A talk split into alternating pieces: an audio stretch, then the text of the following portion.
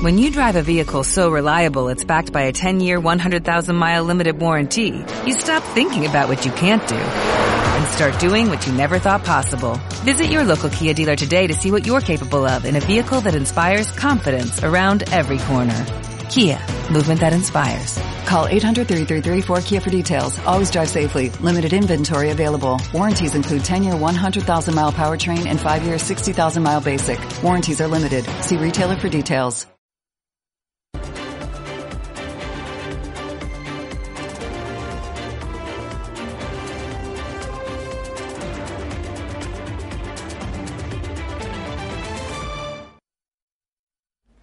Buenas noches, bienvenidos a los servicios informativos de Ceuta Televisión. Comenzamos contándoles que el Tribunal Supremo ha rechazado el recurso de casación presentado por la ciudad autónoma relativo a la sentencia tras la denuncia de UGT que decretaba que no se puede proceder al nombramiento de viceconsejeros no electos. Para el Supremo no se advierten razones que expliquen por qué no se les ha de exigir a las ciudades autónomas lo mismo que a los municipios con los que comparten las características esenciales de la inmediatez y de la unidad territorial y, sin embargo, se las asimile a las comunidades autónomas que son estructuralmente diferentes.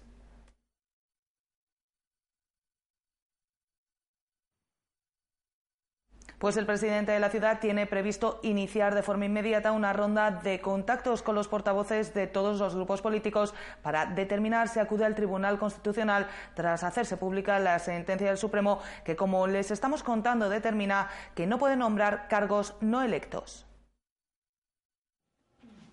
El presidente de la ciudad tiene previsto iniciar de forma inmediata una ronda de contactos con los portavoces de todos los grupos políticos con representación en la Asamblea para determinar qué decisión tomar tras hacerse pública la sentencia del Supremo que determina que no puede nombrar como miembros del Gobierno a personas no electas. Una decisión que pasaría por un posible recurso ante el Tribunal Constitucional. De este modo, han explicado fuentes de la ciudad, el presidente pretende que la decisión que se tome a este respecto esté lo más consensuada posible. Lo que sí han aclarado las mismas fuentes es que la sentencia del Supremo se refiere al caso de Adelaida Álvarez, nombrada viceconsejera en 2015, por lo que no implica, han asegurado, la destitución de los actuales viceconsejeros. El número de viceconsejeros actual asciende a siete. La viceconsejería de presidencia está ocupada por María del Mar Sánchez, la de gobernación por José Luis Fernández Medina, la de programación y cultura por Adela Nieto, la de economía, comercio y turismo por Alejandro Ramírez, la de medio ambiente por Alfonso Conejo, la de consumo y transporte por Benjamín Álvarez y la de servicios urbanos por Mina Mohamed. De no producirse una respuesta favorable a la ciudad en lo que se refiere al recurso de amparo ante el Constitucional, el presidente no descarta explorar la vía de la disposición transitoria quinta de la Constitución que recoge la forma para que Ceuta y Melilla puedan convertirse en comunidades autónomas.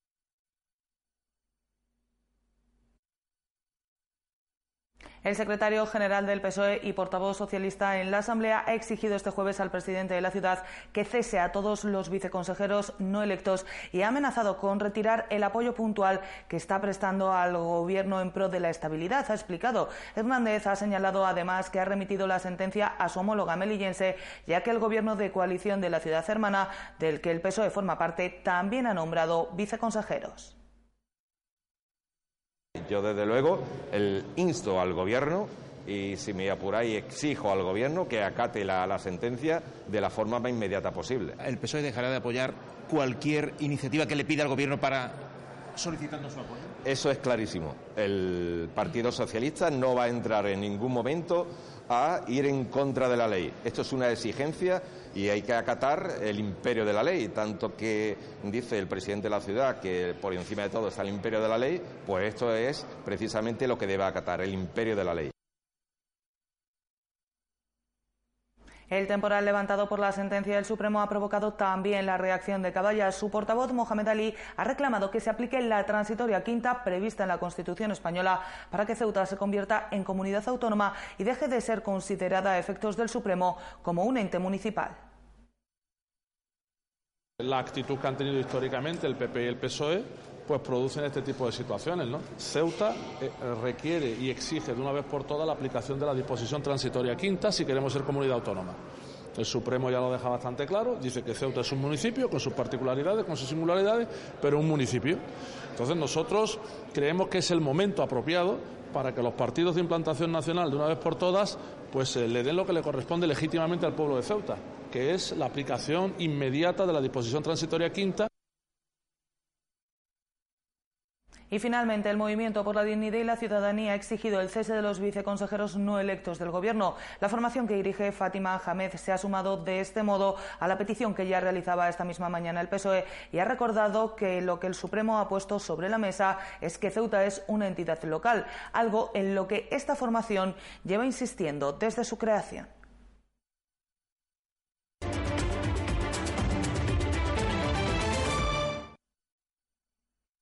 Y dejamos de lado ese asunto para adentrarnos en otros de la actualidad. Carlos Álvarez, secretario federal del sector AG de UGT, ha visitado Ceuta este jueves en el marco de las elecciones sindicales del personal laboral que se celebrarán en las próximas fechas. Su objetivo pasaba por presentar las líneas maestras del programa del sindicato, que ya se ha convertido en el mayoritario del sector a nivel nacional, a una falta de que se celebren las elecciones en Ceuta y en Burgos.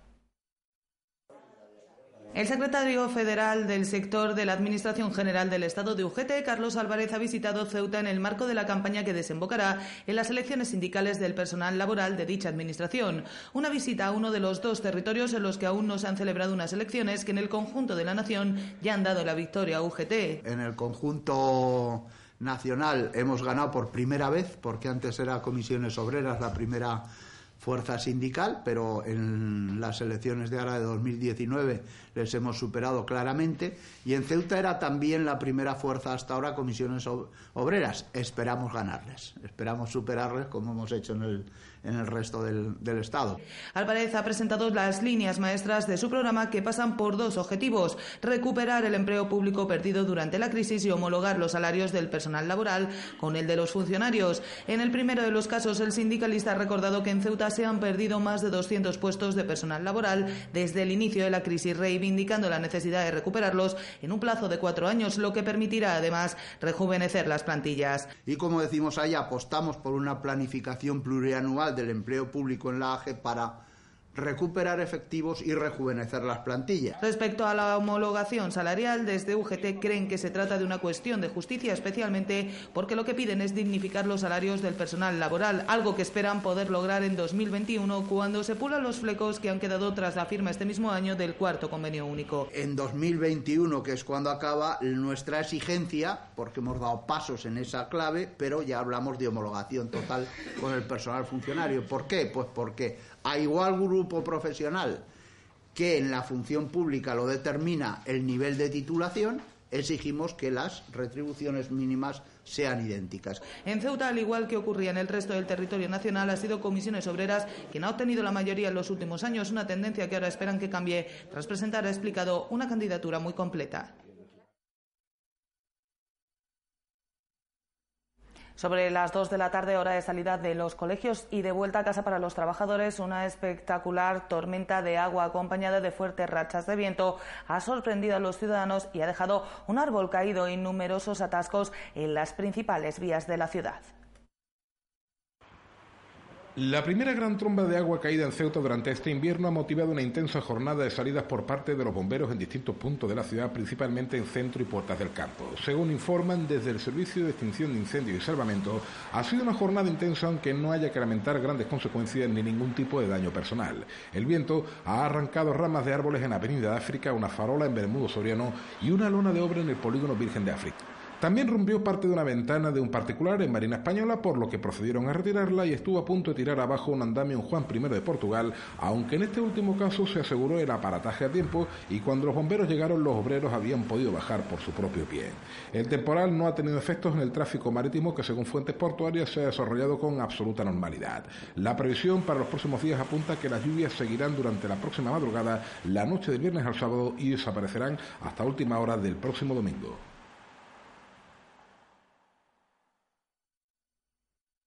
El conocido cantante y compositor Ariel Ross se encuentra en nuestra ciudad para rodar junto a Elsa Roballo, La Chica y Félix Slim un capítulo de Un País para escucharlo. Se trata de un programa de televisión en el que viaja por varias ciudades españolas junto a cantantes locales para buscar la mezcla musical y dar a conocer las ciudades en las que se rueda el programa.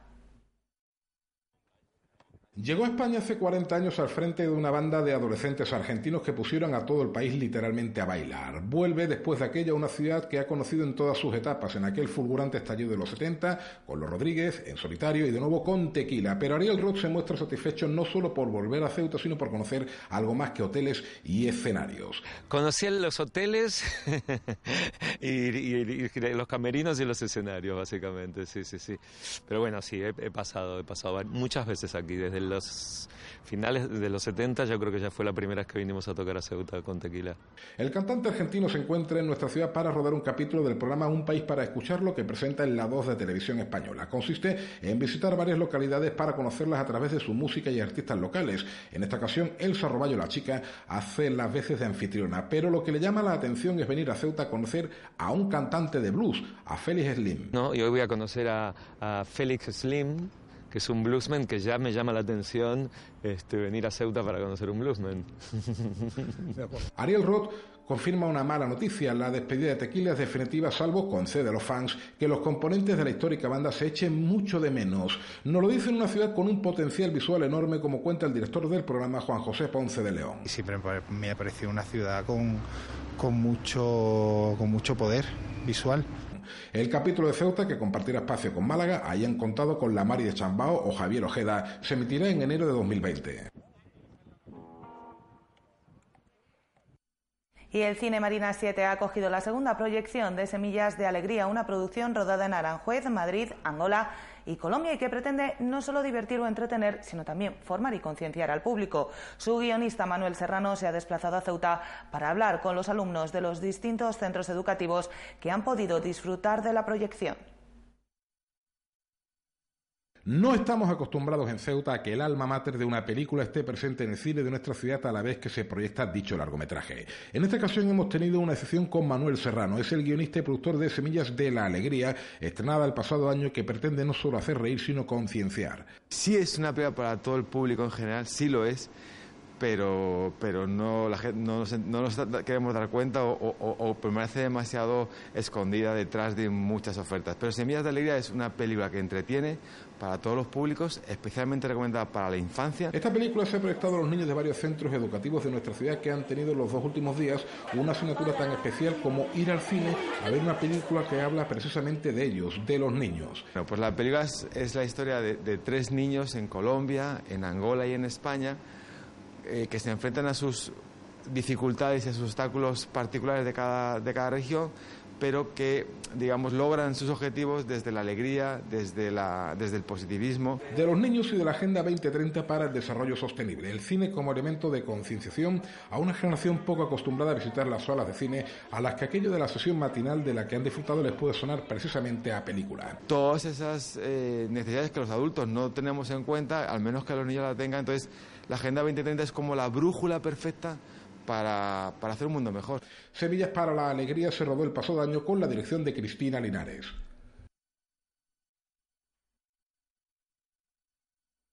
Nosotros nos vamos ya, no sin antes recordarles que pueden seguir toda la actualidad de la ciudad en nuestros perfiles, en las redes sociales, Facebook y Twitter, en nuestros podcasts y, como no, aquí en www.ceutatv.com. Hasta mañana. Adiós.